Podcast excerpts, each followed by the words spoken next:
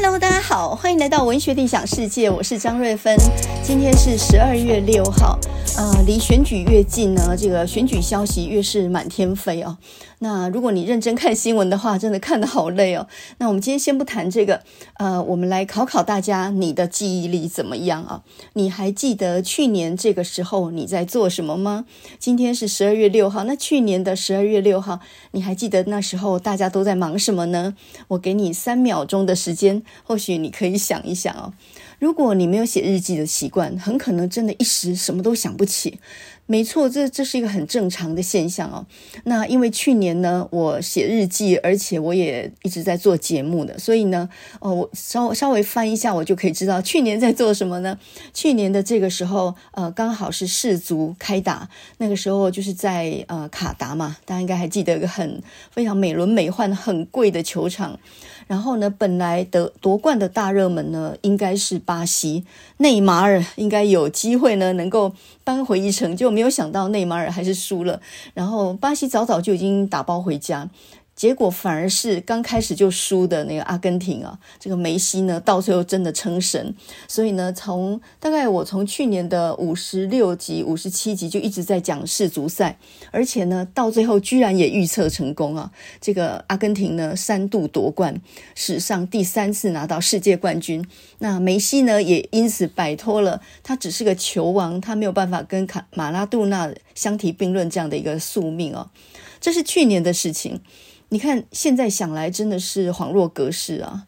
所以呢，明年的这个时候，你会怎么回想今年的十二月呢？当然，那个时候已经很多事情都又走了很长的一段路，你再回头来看，又是什么心情？所以我，我觉得回顾往事会让人感觉，其实有一种感慨，就是说时间过得还真快，而且人的记忆力还真的很短暂哦。去年的这个时候呢，我正在休假，那现在呢，我在工作当中哦。呃，这整整一年的休假看似很长，但事实上呢，其实一下就过去了。那呃，整整休假了一年，我觉得对我来说，意义非常重大。你大概只有整整休假一年，不能工作，就不能回到原来的工作，你去做别的事以后，你才能够正确衡量你要不要真正退休。所以呢，我今天要稍微讲一下我对退休的看法。呃，如果你没有真正好好放下工作休息一年的话，你谈不上有资格讲这个话题，因为我真的整整放下工作休息了一年，我什么行程都没有排，我把工作全部都推掉的情况哦，几乎连演讲都没有接这样的情况，我休假了一整年，我在做什么呢？我在熬果酱，我在学着做蛋糕，我在学着做菜，甚至我还养起猫来，反正很多很多的事情以后，然后我突然发现，我真正理解到生活的意义，跟我活着的价值是什么。工作当然是有意义的、有价值的，它也帮你赚到钱，可以生活。但是，人真正要能够快乐，恐怕不是在工作里面获得，是在你真正想做的事情，而且是不为钱而做的事情里面才能获得。这个是我休假了一整年之后所深深感受到的一件事情。所以，如果我现在考虑提早一点退休的话，有点像柯 P 也是提早退休。他本来可以在台大做到六十五的呀，他他也是提前两年就退休了。提前退休并不表示我就不工作了，而是我换一个方式去工作了。应该这么想吧？呃，我们年轻的时候呢，都是为了钱、为了生活、为了安定一个家庭，在工作中啊，没有什么太大的选择。但是到了你有某个资历或者存了点钱之后，我是不是能够过第第二种人生？我一样在工作，在奉献，但是我已经不是为了钱去工作。我觉得这才是退休的意义。所以退休其实并不是什么都不做了，我就呢，呃，在那边躺平，然后每天吃喝玩乐。我觉得那不是一个好的老后生活诶，因为至少你就觉得你没有成就感啊。所以怎么样能够活得又开心，然后又又不欠缺，你生活所需还是有的，有的供应的，然后你心里又有一种满满的感觉。我真的觉得这是一个很大的学问，很可能你必须休假一阵子才能够真正领略到你适不适合退休，还有你退休后想要做什么。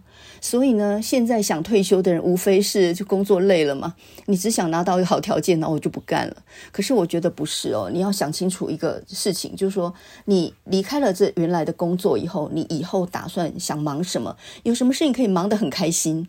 那如果你找到了的话，即使当义工，我觉得也都也都很值得哈。我昨天呢，在这个新闻里头看到了一则消息，就是呢，台北有一家水饺店，然后爆发了这个兄弟姐妹之间的争产风波。那这个水饺店不知道在哪里哦，因为我不是台北人，我不知道。听说是一家很有名的水饺店，这一家呢，林青霞很爱吃的。然后这个老板呢，老板跟老板娘两个人克勤克俭的啊，奋斗了一辈子呢，呃，他们拥有两亿多的房产，我相信是。呃，稍微年轻的时候打拼，然后赚到了钱，买了房地产，于是呢增值了嘛，这个房子就就翻倍涨了。所以在台北有两亿多的房产，应该就是好几栋房子了。那呃也算是有点钱，但是这个时候呢，呃，这个老妈妈八十几岁了，却被这个女儿告上法院，原因就是好像是什么呃二姐怂恿妈妈伪造父亲的印章，然后去去。呃，领了什么六千多万的旅行支票，所以什么大姐告二姐，还是二姐告大姐？然后现在呢，跟那个老妈妈住的是小儿子，就说呢，这两个在国外一直不回来，那么现在出现，当然就是为了争产，不然还有什么？总之呢，一个人年纪大了，又有点钱，然后面临到他的子女争产这样的事情，还要上法院，我觉得这就不是什么好的老后生活，也就是。你你是很有钱的，如果在一般世俗的评估里面，你很有退休力啊，你赚了两亿多了，还没有退休力吗？尽可以安心养老了。可是就出了一件事情，让你没有办法清心，那就是你自己的子女们互相闹内讧，原因是因为你手上有不少钱。我相信心情不会好，这样的老人心情都不会好。这个老妈妈呢，她当然说：“哇，不这拍歹机，我没有做做什么坏事啊，其实只是误会了等等。”可是我相信他心里面很伤。你看到自己的子女翻脸成仇，这件事情结果不管怎么样，到最后这些兄弟姐妹一定是不讲话了的嘛？你想也知道，就各自拿了自己应该分的那份钱之后，从此陌路天涯，根本就不会再呃，恐怕这个这个母亲如果到最后去。世办葬礼或什么的，大概还不一定凑得齐。那么我看到这样的一种老后生活啊，我就觉得钱并不是一个人老了之后的保障。现在很多人都觉得说你要有退休力啊，那大家就计算呢，你要存够多少钱才足以退休？有一个说法是什么？一定要八百万、一千万呢？那另外一个说法就是说，以现在的物价来说，你没有两千万，恐怕你还要连那个长照安养，呃，都要算进去。那有一项调查是显示啊，目前国人如果男女平均的话，大概。平均年龄是八十八岁，那呃，平均每个人到最后卧病要八年半，所以你你的退休金、你的储备金可能还要把你那卧床八年半那个安养院的费用都算进去的话，那真的没有两千万不行啊。最近呢，报纸上呃有一个二零二三年退休率论坛，然后呢，请了国卫院还有国科会的一大堆专家，那他们呢就大声的疾呼说呢，百岁人生要及早规划，也就是说要提前部署一下你自己退休以后的生活。那这里面呢，就提出五种实例，让自己评估一下你现在退休准备是不是及格。那第一个呢，当然就是经济力啊，就是你自己是不是有自己的老本，然后你要小心不要被诈骗了。那些什么标股社团什么的，千万别参加哦。那第二个呢是社会力，你是不是有办法交朋友？呃，你是不是这个？如果你老老来失智的话，是不是有一些社会支撑的力量？那么你有没有办法高龄就业等等？这些都叫做。社会力就是你在社会上是不是还有活动的能力？那么第三个是健康力，也就是年轻的时候就要锻炼，然后要有一个基础稳固的一个健康的身体啊。第四个呢是好学力，你要知道怎么学新的东西，至少有能力再去学新的东西。第四个就是自主的能力，就是你是不是有独立的个性，你有没有办法呃不仰赖。别人，然后你自己有办法独立生活呢？所以以上这五种实力啊，经济、社会、健康、好学、自主，这些呢，就是你的退休储备力。如果你这五种都有的话，那么你的得分就会比较高。那大家呢，就真的是按照这五个五个选项，然后做完一个调查以后，就很多人就发现自己可能缺了这个，少了那个，然后到到最后能及格的寥寥可数啊。呃，多少老年人看到这种数据，就好像看自己的健康报表一样，是是有点心虚的。我我可能还没有准备得很好，但是我累了，或者说我身体已经有点支撑不住了，我真的很想休息了。所以很多人其实就在这样的一个挣扎里面。那以我这么一个休假了一年的，而且我现在也打算要提前退休的人来看的话。我就很清楚看到这件事情，它的事实就是这五个能力都是假议题。为什么呢？这里面只有一件事情是最重要的，那就是健康。如果你的身体健康的话，那么你一定有学习的能力嘛。你你头脑是好的，你学什么不行？再来，如果你身体是好的，常常出去的话，那你一定会有朋友嘛。你怎么会没有社会力呢？邻居也是也是认识的啊，门口的管理员你都能认识啊，你去公园走走都能认识新朋友啊。所以呢。呃，如果你健康的话，这些什么社会力啊，什么这些好学自主，这都不是问题。健康的话，你一个人住都行。所以呢，其实只有一个议题是真的，那就是如何维持健康的身体啊。那你可能说啊，人注定是会老化，六七十岁的人不可能像三四十岁那么样健壮。谁说的？呃，你知道很多有运动习惯的长者，他们到了六七十岁，甚至七八十岁还能跑马拉松的呢。所以呢，你在游泳池里面，或是在那个田径场里面，看到那些呃每天在锻炼的老人的时候，你就会发现，哦，他们的体能可能比现在二十岁上大学的年轻人还要好。所以，呃，年龄并不是衡量你健康与否的一个一个标准而已。我觉得最主要就是你有没有运动的习惯。如果你没有运动的习惯，这个习惯并不是很勉强自己一定要一周去几次健身房，不是那一种，而是你在日常生活里就能够达到运动量。如果你有这种运动习惯的话，从年轻到老，那你积下来的股本，那那是非常惊人的。呃，我上次好像讲过一个意大利的一个长寿的小岛，那个小岛上面它是一个山地，然后很多老人呢活到九十七八岁、一百岁，人瑞人瑞也很多，然后他们一直到九十七岁都还在种马铃薯，然后他们他们种的地方是山地，所以上上下下还要沿着山坡走，也就是九十几岁的老人，在你的印象中应该是躺在病床上了吧？可是他们还在劳动，而且这就是他们的生活。那每个人家里面。都有个菜园，每天自己种菜，吃自己种的东西，所以高度的自给自足哈。也就是说，他需要买的其实不多，然后他的生活很简单，他吃的是很原形的食物，他每天都在劳动，而他不觉得他在劳动。他每天的生活就是走那么长的山路，然后那里空气又好，每天的运动量那就非常大哦，所以很自然的就养成了这样的一种好的运动习惯跟好的身体的状况。这样的人生，不管活到几岁走，我觉得都是很够本的，而且都是愉快的。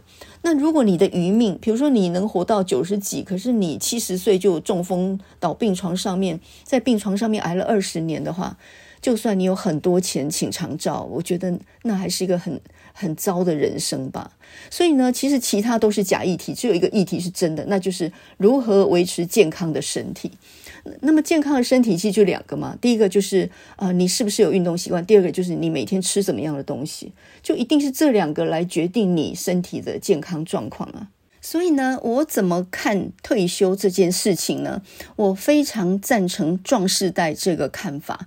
我觉得，呃，六十几岁的人，以现在的科技来说，已经不能算老人。六十几岁都还用手机，大家都还在手机上面呼朋引伴呢，哇，热闹的呢。所以，其实现在的六十岁跟古早时候的六十岁那不能相比哈。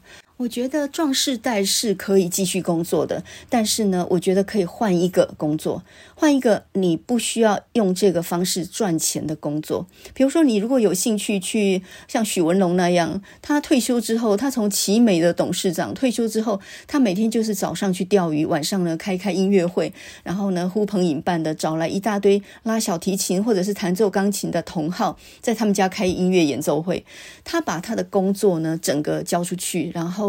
呃，他的生活整个压力是降下来，他应该也不用跑去哪里剪彩，或者是去视察工厂，或者去什么到处那么这个到别的呃别的国家去视察厂房，像王永庆那样嘛，对不对？他把工作交代出去之后，他做自己想做的事，所以他还是很忙的，钓鱼跟开音乐会，自己拉小提琴，但是他是在没有压力的情况底下在做事，他做很多公益。他们啊、他借了很多小提琴出去给很多呃很穷的，然后想出国留学的小提琴家嘛。所以我觉得还是继续工作，只是换了一个呃，你不需要靠他赚钱，然后你比较没有压力的工作，而且对社会有贡献。我觉得所谓壮士代继续工作是可行，但是换的是这种工作。如果你换的是那种又要到处跑，又要去赶行程，压力都很大的工作的话，那绝对是伤害身体。因为六十岁以上的人呢，他的身体机能不可能像二三十岁那么好，所以他第一个不能熬夜，第二个恐怕你你岳阳坐飞机那种换日线那种时差，你比年轻人调整的慢，那很辛苦。所以呢，回到我刚刚说的啊，呃。六十岁以上壮士代是可以继续工作，但是要换一个比较没有压力的工作，换一个自己喜欢的工作，换一个不用靠这个赚钱的工作。你如果到教会去当义工，那也很好啊；你到慈济当义工也很好啊。你已经不靠这个赚钱，但是还是踏踏实实的对社会有贡献，我觉得这个就不错啊。所以呢，人老了之后，也就是退休以后要活得好呢，第一件就是我们刚刚讲的啊，就一定要健康。那用你的运动习惯跟你的饮食的习惯来去保证这件事情。那第二个呢是什么呢？第二个当然就是经济能力。我觉得经济能力也很重要。你赚了一辈子钱了，当然也把儿女给养长大了。那这个时候你也应该要有一栋自己的房子在自己的名下，而且是没有贷款的情况。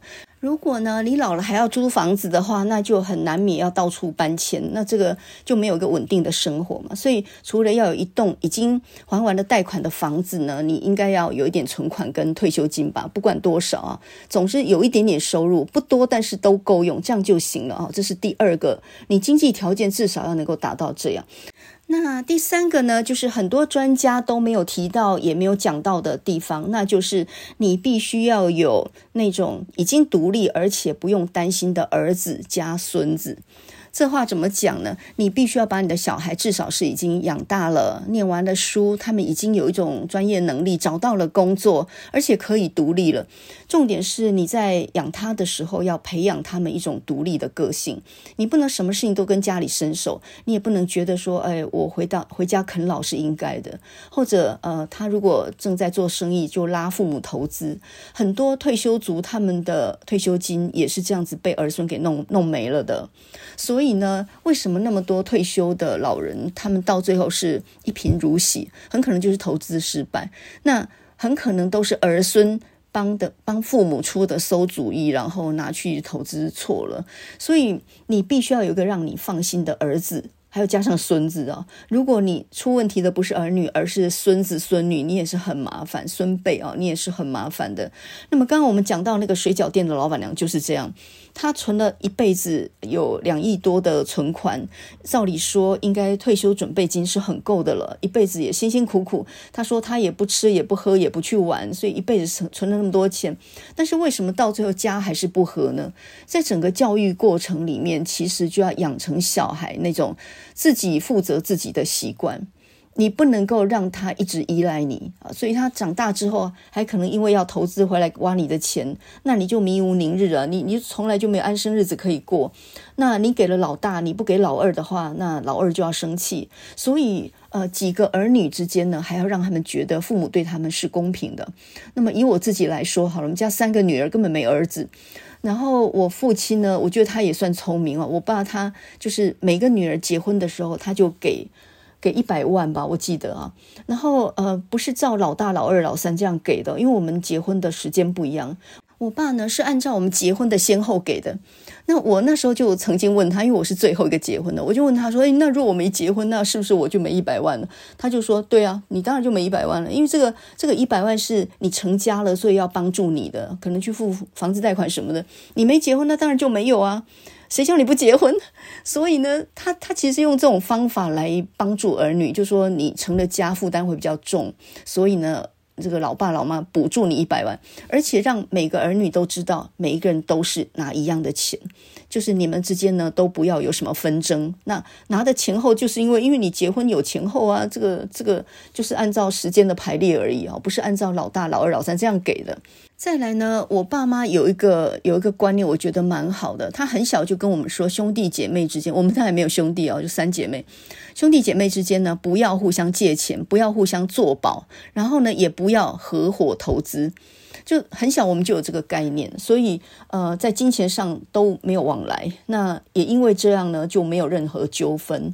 所以呢，我觉得兄弟姐妹会不会吵架，尤其是争家产这件事情，是很考验老人的智慧。你你有没有想得那么长远，立好遗嘱，或者是你先前就已经分得很公平，大家都很清楚，大家拿的是一样的，那这样就不会有后面衍生的问题了。所以呢，呃，我觉得比较没有智慧的老人是叫老大帮老二做。叫老二跟老三一起去投资生意，叫老三跟老四如何如何，你把很多事都嘎在一起，看起来好像很会算计。可是到最后你就等着吧，就有很多的纠纷会从这里产生啊！所以聪明的老人一定要先，你要没有后顾之忧。首先，你的子女必须独立，他才不会回来啃老嘛。那再来就是他们之间的财务都是分开的，他们之间彼此不会有任何的纠纷。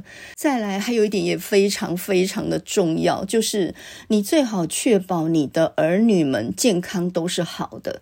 尽早养成他们运动的习惯，宁可书读得不怎么样，身体也绝对是要健壮如牛，这点太重要了。你想，如果你有儿女当中一个得了癌症或者重病在床，现在中年人就已经重病的很多啊。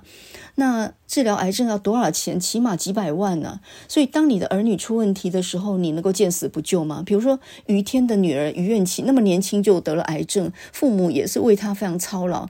那在金钱上，在各方面都必须要帮忙嘛。所以呢，如果你的儿女呃生病在床的话，你也你也没有办法不帮他，这个也会拖垮家里的经济。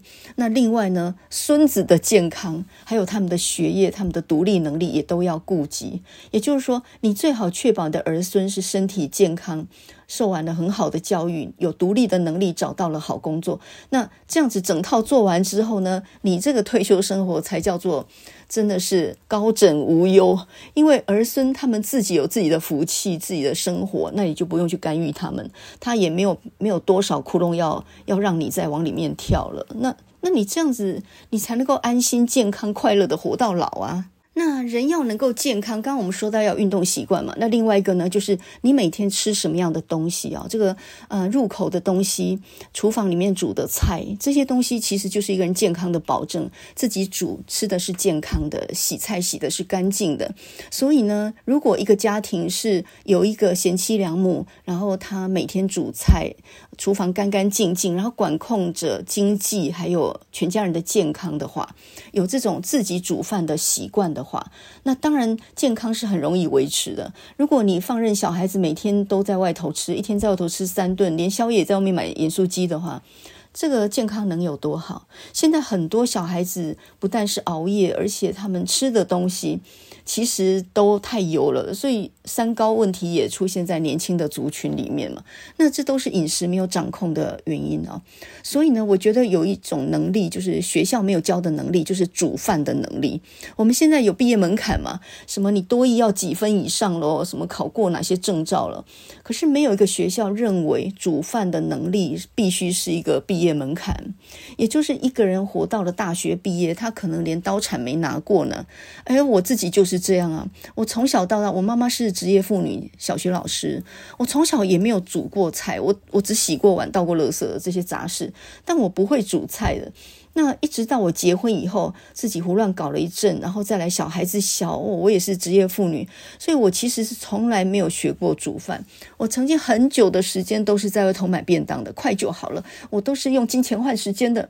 我相信很多职业妇女现在也过着这样的生活，我可以感受到，我完全理解到，孩子小的时候，你真的是忙得头都快要掉了。可是等到小孩稍稍大一点，你就要开始想一想，你是不是要把你的厨房整顿一下，开始做一点东西给自己跟家人吃？因为这个第一个有成就感，第二个能够控制预算，而且能够吃得健康，这个真的值得学。我最近，我就是这一年休假，我开始煮菜，而且是天天煮。那我就发现了一件事情哦，其实食材是便宜的。那你说人工，人工贵，但是你如果做熟了的话，是很简单的。你出去买个便当的时间，包括停车来回要不要二三十分钟？可是那二三十分钟，我我就自己一个人的午餐我就已经煮好了，甚至都已经吃一半了。那包括洗菜吧，自己家里面洗菜也洗得干净点啊。比如说白菜跟高丽菜，一页页剥下来，每页呢都清洗个好几遍。那这个餐厅怎么可能这样跟你处理呢？那么另外呢，在做凉拌菜的时候，有个工序，就是你抓了盐去腌之后呢，你必须要把盐水沥干嘛。那沥干之后，你就要泡在冷开水里面，因为等一下直接是要生吃的了，所以呢，就是要泡在煮过的冷开水里面。可是我猜想，所有外面面店的凉拌菜，它不可能有大量的开水去去处理嘛，所以大概就只是清水冲一冲。那个是没有煮沸的开水，可是我们自己做凉拌菜的时候，就会用干净的冷开水，放凉了的冷开水去洗它。那这个就减少很多大肠杆菌，尤其是夏天的时候。所以做凉拌菜尤其要非常小心那个卫生的问题，就更不要说一些冰品的东西。所以为什么会吃到拉肚子呢？其实就是食品卫生的问题。你能不能把它洗得干净点？能不能讲求卫生一点？那这都必须自己做。那你可能会说，那这样不是很麻烦吗？我原来也是这么想，后来做熟了之后，发现非常简单，一点都不麻烦哦。那因为身体越来越健康呢，所以你就越来越勤劳，每天刷洗这些厨房啊、厨台啊、餐具啊、锅子啊，照理说是一个很繁重的工作，可是我现在已经养成习惯，我吃完饭马上就清得干干净净，一尘不染。然后等到下一次要再用厨房的时候，哇，又是一个全新的厨房，每个锅子都是亮晶晶。我现在以刷锅为乐，就是洗碗这种事情对我来讲已经不是苦工了。这个这是我吃完饭很喜欢做的事情。那为什么会差那么多呢？以前孩子还小的时候，念小学、国中的时候，我忙忙到半死的时候，我曾经一整年没有拖过地，地上一层灰。这么懒的一个人，什么时候变成了一个这么洁癖的人呢？只因为身体健康变得很好，所以就很勤快。所以为什么我刚刚说那一大堆什么退休力、五个能力都是假议题？就是你只要健康，你就很喜欢做事，然后你就很勤快，所以就变成一个正向的循环。再难你也不怕，然后做那堆事你觉得很简单。所以一个身体不好的人，你叫他扫个地，他就觉得好累，他开始烦你，为什么不帮忙？可是我现在呢，家事我都自己一个人做，我从来不找我先生帮忙，找他还更慢，我自己弄弄还比较快，就喜欢做家事。哎，我们现在就来讲一下厨房经济学好了。呃，我觉得厨房呢是一个很重要的地方，因为呢它是省钱的地方，它也是维护全家人健康的一个非常非常重要的基地哦。那通常我都是去菜市场买菜，我不会去 Costco 买菜的。全年呢，那也是补一下鲜奶的地方而已。真正买菜还是要到菜市场，因为你可以看到最时鲜的、最当令的。那么当东西呃大量出产的时候，它一定新鲜，它品质一定很好，而且它。一定很便宜。比如说呢，最近高丽菜开始便宜了。嗯、呃，在贵的时候，夏季的时候，一个高丽菜台风季节可以卖到两百多块。可是现在的高丽菜呢，蛮大的个头，很新鲜哦，一个五十元。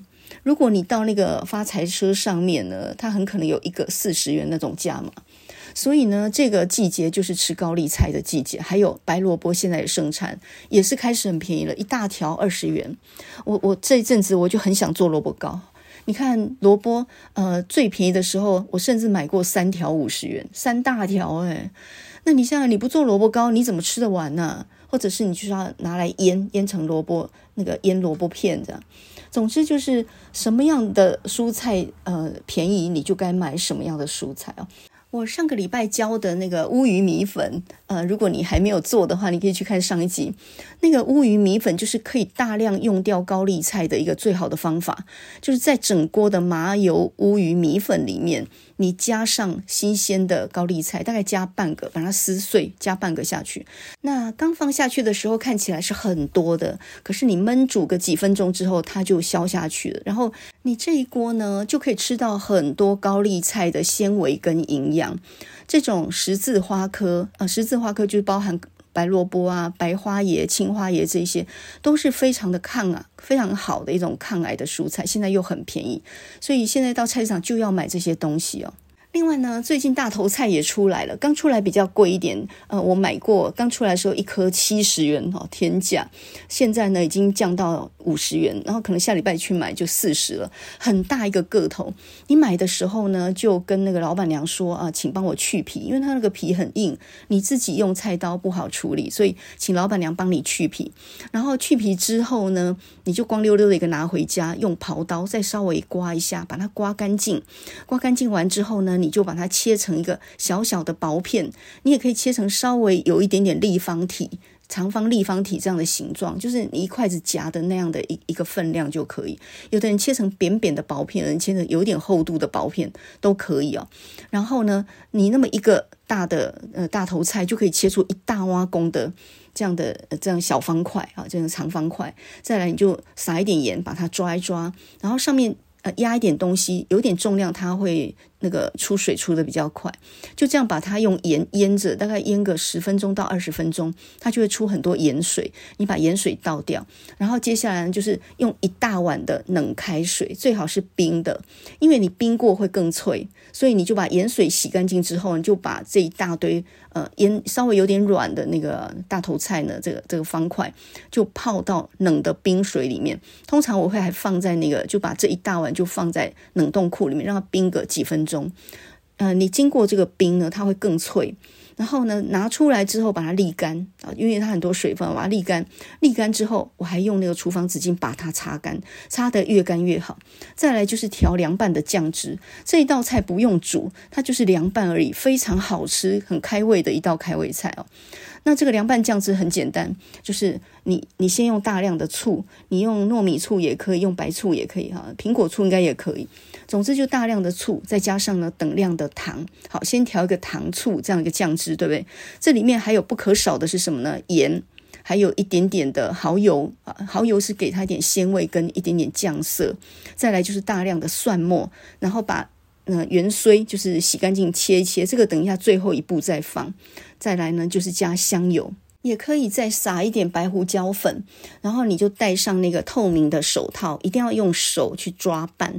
有的人就是直接用安利切切切这样，那我觉得那样比较不入味。你还是戴上塑胶，就是透明的手套，干净的手套，然后呢进去抓拌，抓抓抓抓这样抓一抓，然后再切切这样子，再来就把它分装到玻璃乐扣去。通常我。一个大的那个大头菜哦，可以分装到两个玻璃乐扣里面，它量是相当多的。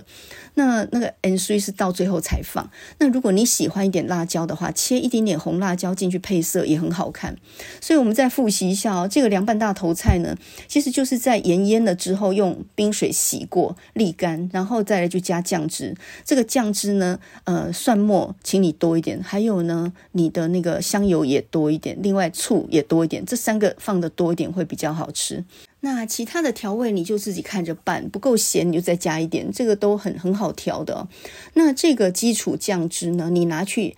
那个凉拌那种小木耳也很好吃。还有呢，如果你去菜市场买菜的时候，你买了青花叶跟白花叶，对不对？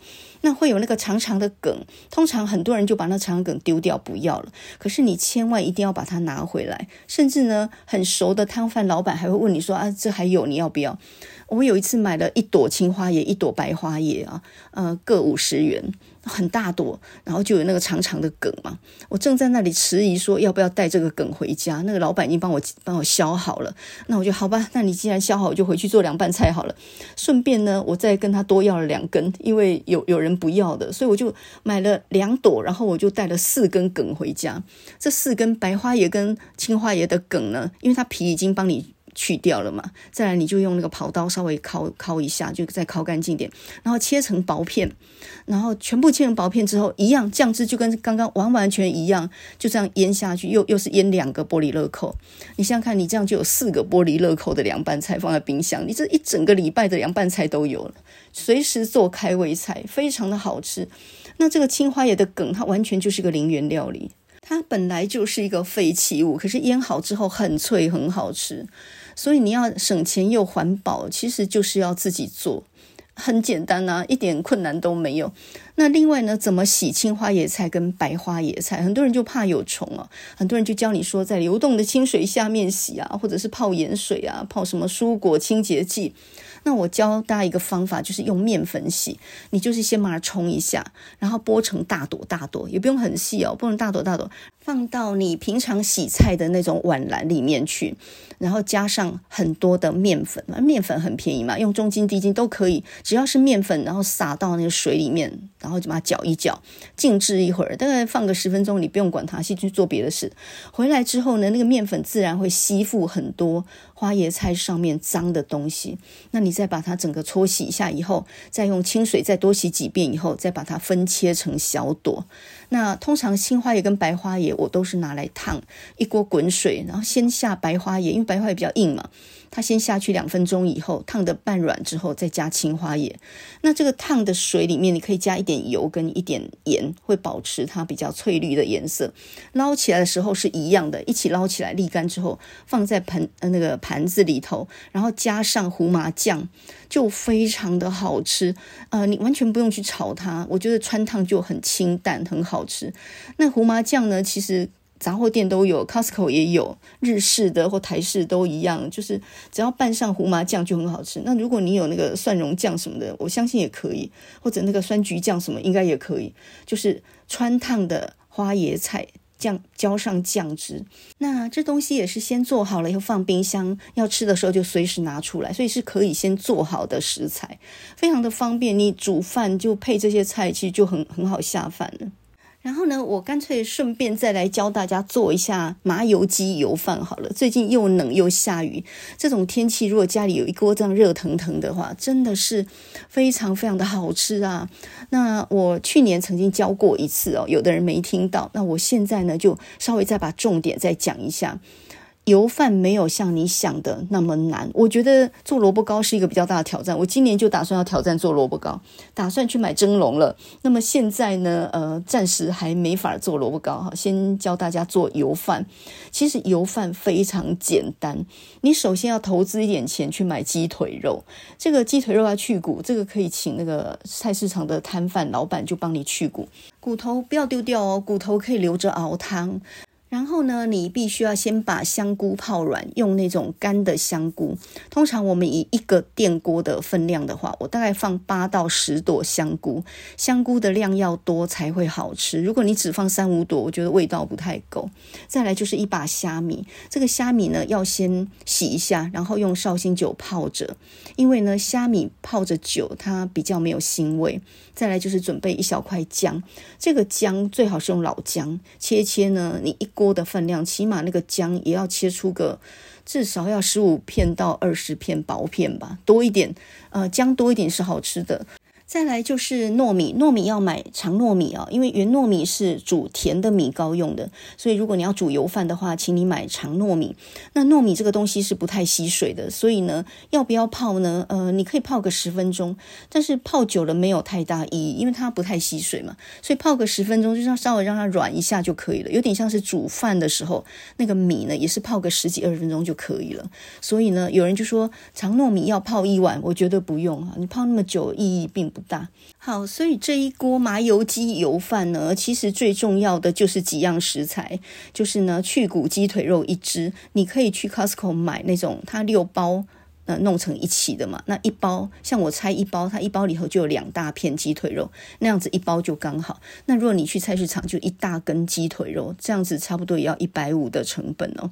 再来就是一块老姜，香菇差不多十朵八朵左右，长糯米呢大概准备个四个饭碗吧，那么多啊，就是你吃平常吃饭的碗四碗那么多。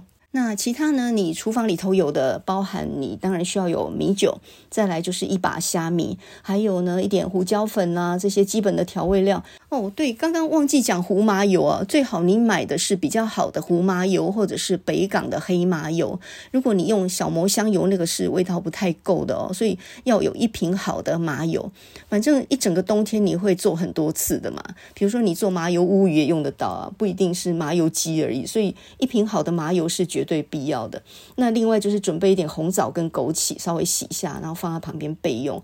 这个泡不泡就无所谓了，因为这东西很容易熟。好，那么准备好之后呢，这个兵分两路麻油鸡油饭就要开始做了。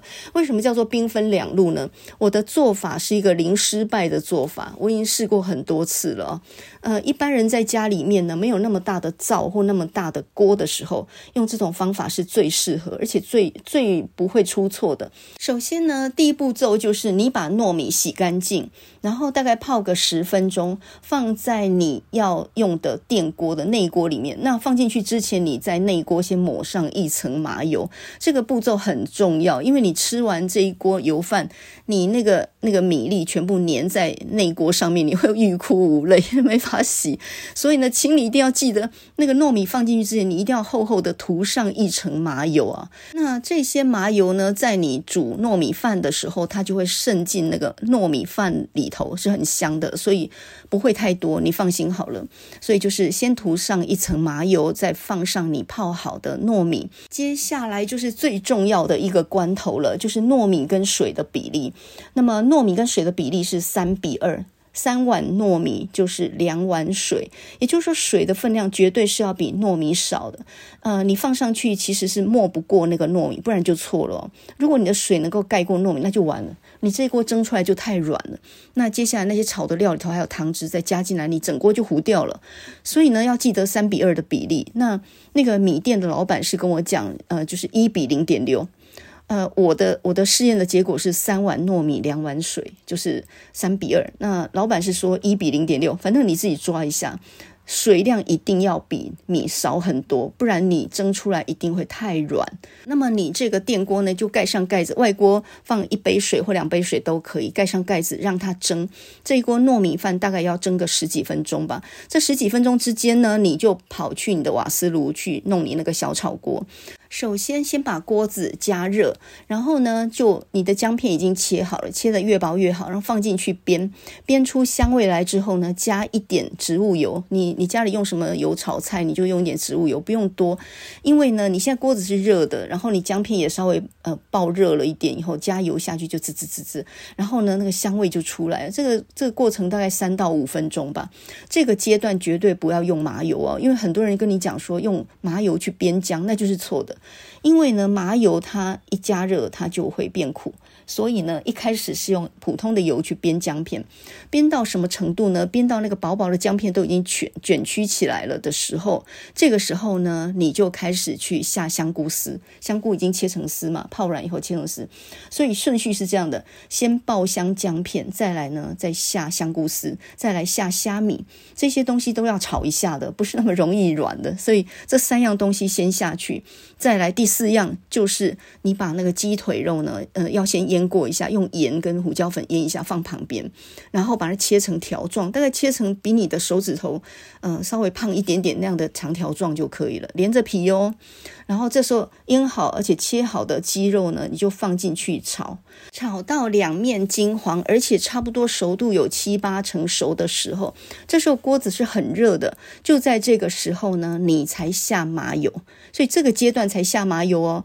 呃，也就是这个锅子已经炒了快要十分钟了，你才下麻油，那这时候就比较没有问题，因为你接下来就要调味了，调味就是加蚝油、酱油、糖、盐，还有。呃，那个绍兴酒再加一点下来，就沿着锅边唰这样子下来。然后呢，这就是调味。那你可以再加一点胡椒粉。如果你觉得水太少，你可以再加一点点水或一点绍兴酒啊，因为酒多一点没有关系，它会挥发掉，它不会有酒味的。好，这时候把锅盖盖上。这时候整锅的料已经很香了，再加上一点水跟酒，让它煮一会儿，大概煮个几分钟。那正当这一锅正在煮的咕噜咕噜的时候，你可以试一下味道。呃，这个味道必须要比你觉得的咸一点点才好，因为它等一下要加到那一锅完全没有味道的糯米饭上面，所以它稍微咸一点是没有关系的。好，那这时候你去看你那一锅糯米饭，大概。打开锅盖，它大概已经蒸好了，大概是在一个有一点干的状态，那才是对的哦。它要必须要有一点干，没有完全熟没有关系。比如说它只有八九分熟，那没有关系，因为等一下还要再蒸一次哦。好，所以呢，这时候你就把那个小炒锅里面关火，关火之后，把小炒锅里面连料带汤呢全部倒到你的饭锅的内锅里面，然后拿起你的汤匙呢，好好把它搅拌一下，一定要把它搅拌到很均匀的程度，因为等一下。我们外锅再放一杯水，要再蒸一次，所以等于是二次加工。为什么叫兵分两路呢？就是一边炒料，一边蒸糯米饭，这个绝对不会出任何错。只要你确定那个糯米饭有一点干。它水分是不太够，这样就对了，因为那边有水分加进来，它的咸度跟软度就会刚刚好。那这个时候混合的时候，也可以加红枣跟枸杞，这个阶段再加进来，免得它整个煮到散掉。那外锅一杯水再蒸一次，就会达到一个软 Q 度跟它的咸度都刚刚好的状态。那这个麻油鸡油饭呢，呃，一大锅，你一餐一定吃不完。那我建议你呢，开锅之后，你先用玻璃乐扣。呃，比如说准备个两个，然后呢，先装一部分放到玻璃乐扣里面，然后让它放凉之后放到冷冻库。它的妙用就是，你下次想吃的时候，你随时从冷冻库拿出来，完全都不用解冻哦，你就放到电锅里面，也是一样，外锅一杯水，你再蒸一次，就完全完美的复制了它刚出锅的味道。所以你千万不要一锅吃剩半锅，又放了很久，放到硬掉，然后再去分装哦，一定要一开锅马上就分装，放凉就放冷冻库。那这样的话，你煮一次就等于吃了两顿，非常非常的节省时间，而且真的好吃哦！这个你一定要试试看，完全不可能失败的。那么你到最后如果觉得不够咸，你你开锅之后再加一点点胡椒盐啊，或什么都可以，或是甚至再加一点点盐，搅搅拌均匀都没有关系。这个咸度是可以后面调的。说到煮菜这件事情哦，我最近在书店看到一本蛮有趣的书，这是作家吴明他出的一本新书，叫做《欢喜来煮食》，这应该用台语来念吧，欢喜来煮食，欢喜来煮食。那它的副标题叫做《以料理滋养生活》，作家无名的四十二篇日常食记。然后呢，这个书的旁边呢，居然还放着蒋勋最近的新书，叫做《我的文青时代》。结果我很好奇，一看呢，原来这本书它其实是把蒋勋大学时候写的小说集合在一起，那这本小小的书就只有前面三篇是最近写的，就叫做《我的文青时代》，就是他回忆他国中、高中以及念大学的整个养成的过程啊。他受到台北那个时候现代主义文艺风气的影响，那他也曾经临摹过像齐克果啊、卡缪他们这些人的肖像，所以是他很青涩时代的一个。一个回忆。那么他这次把大学时候那几篇不成熟的小说收在一起，多少有那么一点怀旧的意味哦。那旁边还有一本陈思宏的《第六十七支穿山甲》。这个陈思宏他前几年有一本小说叫做《鬼地方》，这本小说写得好，也得了经典奖。然后也翻译成很多国的这个译本，后面还有一本散文叫做《第九个身体》，他是出生自彰化农家的第九个小孩，偏偏他是同志，所以呢，他前面好像都是姐姐吧，这样的一个呃乡下孩子出生，后来住在柏林，所以他的一个养成过程，我觉得他也可以写一个我的文青时代，这个也一定很精彩。然后呢，因为我最近不是很想要买蒸笼嘛，所以我就对无名这本书特别感兴趣啊。吴明他本名叫彭明辉，他是一个历史学者，呃，先念东海历史系，后来到政大历史系，在那边当教授嘛。现在好像是不是已经退休了？那最近出了几本散文集，像《秋光陀集》，还有《秋光拾得》，这个讲的都是退休前后的心境。那接触过的人和书这些事，那这一本《欢喜来煮食》，他回忆的是他母亲拿手的客家菜。他这里面呢，书里头就讲到，他大概三十岁左右的时候，他母亲就因为癌症去世，所以呢，他现在等于在妇科，在回忆他母亲当年所煮的这些菜的味道。那这本书跟蒋勋的母亲的什么料理啊，那个五行九宫那个那本书不太一样。蒋勋他讲的还是一个感觉而已，可是他并没有告诉你煮菜的真正的一些方法。所以他只是在怀念那个时代，怀念那个那个菜而已。但是这个无名呢，他真的是从器具到煮法，哇，全部都俱全。所以呢，我看完以后大吃惊，哇，他真的不是讲假的，他从菜刀到蒸笼都有。你把他那两篇《鼎货甘如饴》还有《必先利其器》这两篇读完，你就甘拜下风。我读他的书呢，我真的觉得我这点功夫真的是三脚猫一样，就是完全从不会然后自己摸索的。而他呢，他是真正是实习过的，所以呢，他的器具都是非常非常道地的。比如说，他就讲到蒸东西一定要用蒸笼啊，像我们蒸东西都是用电锅嘛。那因为电锅它的锅面很小，再大也就那个那个圆的一个直径而已。通常我们蒸一尾比较大的鱼就有问题了，因为你鱼大概就要剁成两半或者斜切。然后再来就是电锅，它的火力毕竟不够。你用蒸笼的话，用用那个大灶，然后上面架蒸笼，那种火是很大的。所以呢，呃，蒸鱼必须要用很大的火，然后蒸个七到八分钟，那是最刚好。可是如果你用电锅，那个那个火力不够强的时候，蒸起来就是很没劲啊。所以无名他就说。其实最好要蒸鱼，还是要用蒸笼，就是要在那个瓦斯炉上面架上炒锅上面架上蒸笼。那这个蒸笼也是有学问的，这个蒸笼还分为什么四寸、八寸跟一尺的。通常呢，四寸的那种蒸笼是拿来蒸小笼包的，然后包子、馒头那种一般用八寸。如果是大一点的鱼，可能就要一尺。那蒸笼在用之前要先泡半个小时，泡水泡半个小时。然后再蒸十五分钟。第一次用的时候要这样子去除那个竹子的腥味。那么以后每次用的时候都要先泡水五分钟，因为它要有足够的湿润度呢。它架在火上面的时候，它下面才比较不容易焦。因为我现在正在研究怎么做萝卜糕，所以我就很注意它看它那个蒸笼那边的解释。首先，你一定要找到个地方去买蒸笼，这个只有在很传统的市场里面才有。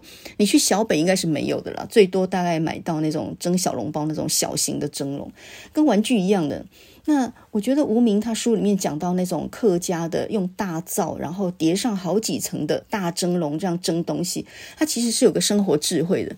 因为以前的灶它只有两个孔而已，一边烧开水，另外一边就是炒菜的。那烧开水那边就拿来蒸东西，所以它多层一起蒸啊，比如说蒸鱼、蒸包子、蒸馒头、蒸蒸那些什么粿跟那萝卜糕那些，它是全部一起叠上去，一次可以。可以可以做完好几样菜，这其实是很有智慧的。家里人口多，然后一次又要出很多菜的时候，这样是很节省时间的。那以前没有像什么焖烧锅或者气炸锅什么各式各样的东西嘛，所以你看，光两个灶孔，它就必须要完成所有的菜。你看看那个那个本事啊！所以我觉得，为什么我说，呃，煮饭的能力应该作为毕业门槛？因为你光是用少少的食材，能够把东西煮熟，供给那么多人吃，而且味道还要好，这简直就是不可能的任务啊！那么以前的客家村呢，就是勤俭持家啊，就是很少量的食材，剩余的食材都能够弄得那么好吃，他一定有他生活上的智慧。比如说呢，呃，为什么客家会有那么多的泡菜、福菜，还有什么酸菜，各式各样？呃，梅干菜还不太一样呢。那这些东西其实就在菜盛产的时候，你就是把它腌制下来，然后一整年就都有蔬菜可以吃。那这些菜呢，搭配上那些油腻腻的肉呢，它味道是反而刚好的，这个实在太厉害了。那无名呢，在这个书里面啊，这一本《欢喜来煮食》这本书里面，他就讲到他妈妈怎么样去晒这些梅干菜呀、啊、福菜这些东西。我直接跳过，因为呢，住在都市里面没有地方可以晒这些菜的时候，你光是知道方法实在是也做不来，所以呢，这边就先跳过。但是呢，因为我正打算买蒸笼嘛，然后我看到他讲，呃，客家阿婆很会做冬瓜风、香瓜风、南瓜风这些东西，几乎是无瓜不封，很多东西都可以拿来做做这样的那个什么各各种各样的炖菜的时候，哦，我就眼睛一亮。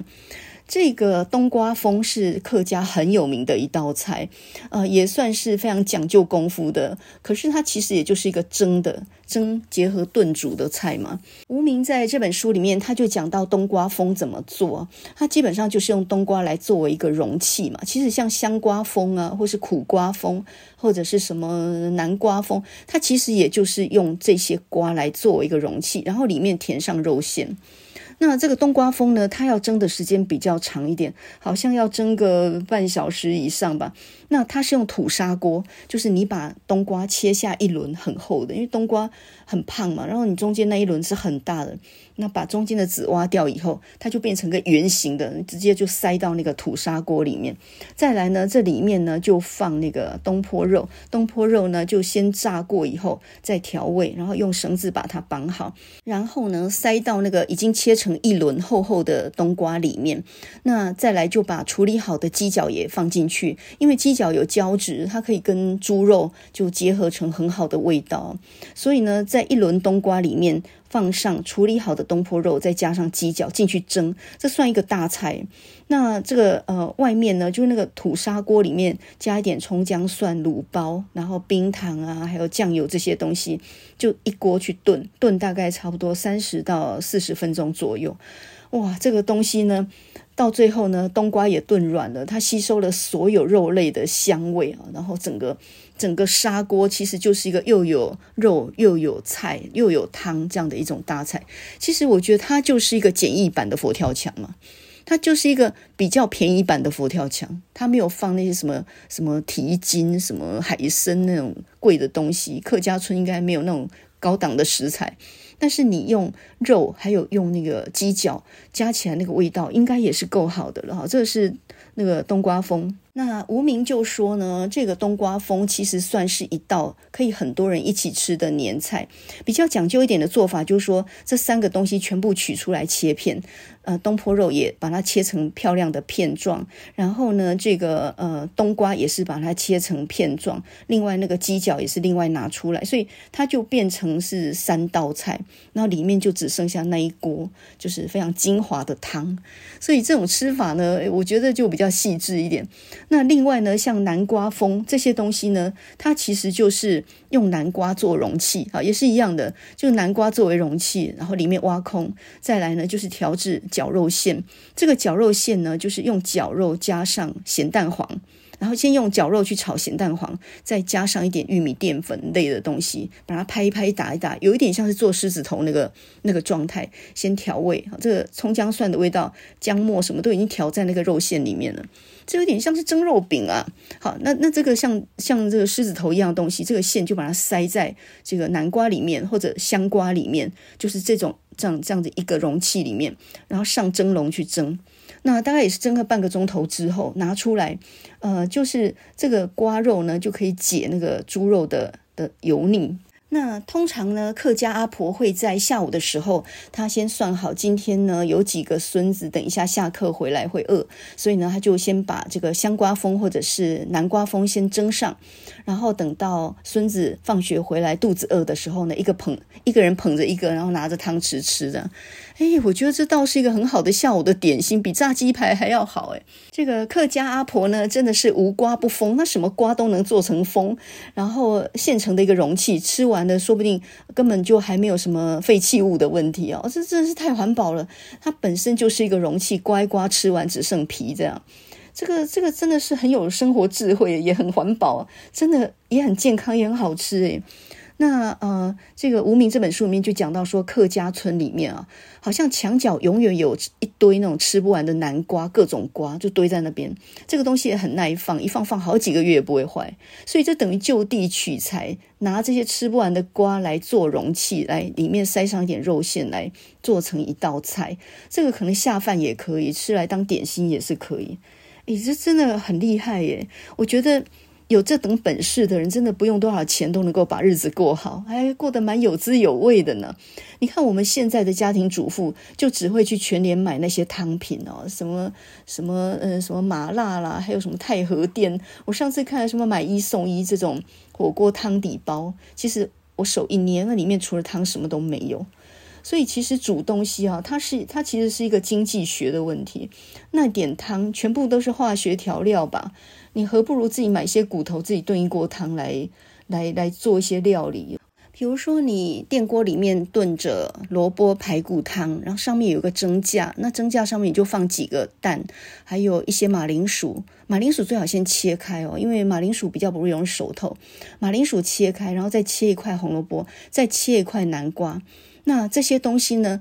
就是放在上面全部蒸熟，下面的汤好了，上面也蒸熟了。你把蒸熟的东西拿出来，去掉皮以后，把它全部捣碎。这加上沙拉酱，加上桂冠沙拉，然后加上呃胡椒盐，还加一点盐，这样子拌一拌，哇，这个就非常非常好吃的沙拉。那你抹到那个面包上面，切一切，这就是很好吃的沙拉三明治。这真的料多味美，然后其实成本也很低啊。你如果要让量多一点，你就马铃薯再多放一个。像我养猫，我就再多切一块南瓜，再加一个鸡蛋。那南瓜跟鸡蛋蒸熟了，拌一拌以后，再加一瓢。排骨汤，那个排骨汤还没调味之前，你先加进去，这样子调成一碗，然后再加一个猫的罐头，这样可以很有效的降低你自己养猫的开销。因为你如果全吃罐头，那是很贵的。那猫也很喜欢吃这种南瓜泥哦，就是你拌成了泥状，又有一点排骨肉的香味，然后呃，鸡蛋也很营养啊，蛋黄蛋白把它捣碎了也很营养。我就觉得日子其实都是看你怎么过的，少少的钱也能过得很幸福啊。那不管你现在几岁。对，我觉得老中青都一样，做点东西给自己吃，这个是有效降低你生活成本的方式，而且做起来还简单，而且还非常有成就感啊。所以呢，呃，有一个法国的哲学家叫伏尔泰，我觉得他讲一句话很有道理，他就说呢，你做的最重要的决定就是。要保持好心情，永远要保持好心情。你怎样能开心，就应该怎样做。你在外头奔波了一整天，然后买了一碗米糕七十块，一看很空虚，你心情会好吗？但是人家的人工很值钱，他必须要赚啊，所以你买到的东西永远感觉是很空虚。怎么就就这么点东西？所以你应该买食材自己做，啊吃好一点，对自己好一点啊，降低内耗，呃，甚至有的时候减少一点人际的应酬或关系，这个会让你感觉到有一种自足的快乐。这个世界，你不要去讨好任何人。我觉得你应该要做一点造福自己的事情。嗯、天底下有什么事情比煮一点好吃的东西给自己更重要的呢？我觉得这才是真正的生存的能力。所以，一个人没有能力煮饭，他我觉得其实基本就快乐不起来，因为你所有东西都要外求，然后你就觉得什么都贵了。而为什么别人都那么计较？所以你就应该要自己煮。像现在呢，又冷又下雨的冬天，然后你自己煮一锅麻油鸡油饭，再加上一点凉拌的大头菜，或者是那个青花椰菜的梗，然后自己吃得饱饱之后呢，我们来听一首好听的歌曲，然后一边呢一边听这个好听的歌曲，一边把厨房刷一遍。我通常洗碗或者是刷地板、刷厕所的时候，我都是戴着耳机啊。你一边听那种节奏很轻快的，然后一边做事的时候，就觉得好像在跳舞，好像在玩一。一样的，所以呢，日子看你怎么过的了哈，要对自己好一点。那么我们今天要来听的这一首呢，是一个很热带风情的歌，在冬天的夜晚呢，听这种热带风情的歌，好来做一个反差好了。那么这首歌叫做 Cocomo，就是可可摩，这是一个在加勒比海的一个小岛的地名。那么这首歌呢，它其实是作为一一个电影的主题曲。这部电影呢叫做《鸡尾酒 Cartel》。这部电影的男主角呢，就是当时候刚演完《捍卫战士》的阿汤哥。我，那时候正是帅气的这个迷呃迷死人。的笑容，这样。那故事呢是讲一个年轻人，他刚从军队退伍，然后回到纽约，想要找一个事情做，并且呢晚上在那里修那个商业的课程哦。那在呃找点事情做的时候，就在纽约当上了酒保，然后在这个整个这个酒店的过程里面啊，当那个 bartender，这个过程里面，他就很想一夕致富，能够赚到一笔钱，开自己的一个酒馆。那后来他就到牙买加的小岛上面呢，想说一个暑假就能够赚到很多钱来作为一个开业的基金嘛，就在那里就认识了女主角。所以呢，《c a t e l》这部片它其实是一个温馨的爱情小品。那这首《Kokomo》搭配上这个电影呢，真的是完美到不行啊！这个整个热带风情，你一听就觉得。听到那个鼓声，就觉得好像已经到了度假胜地，在沙滩上面埋在沙沙子里头，看着蔚蓝的蓝天一样。那么美国人特别喜欢加勒比海，或者说喜欢佛罗里达的海滩，原因就是北方严寒嘛。你看现在零下几度啊，所以对他们来讲，所谓度假就是到海边去玩。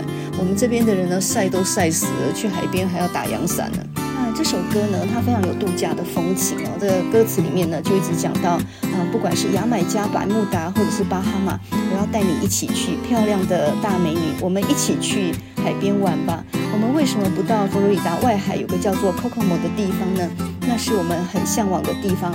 我要把那些烦恼都抛到九霄云外，在海滩呢，把身体埋在沙子里面。这个热带的饮料在我的手里面融化，我们坠入爱河。所以这首歌的歌词就真的非常搭这部电影，真的是完完全全是完美吻合的一部电影哦。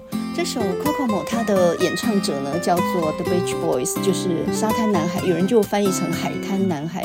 他们在六零年代初就很红了，这是一个成立于加州的一个一个合唱团。那一九六一年就曾经有一首冠军曲叫做《Surfing USA》，就是冲浪美国这首歌就很红。到了一九八八年，他们的声势已经有一点下跌的时候呢，又因为这一首《Coco Mo》，然后呢这个起死回生啊。那这首歌呢，它其实好听就在于那个鼓声节奏，另外我觉得他们的和声也非常的优美。今天在节目的最后，我们就来听这首很好听的《Coco Mo》，一九八八年的 Beach Boys 他们的演唱。我们先来听原唱的版本，再来听女生的版本。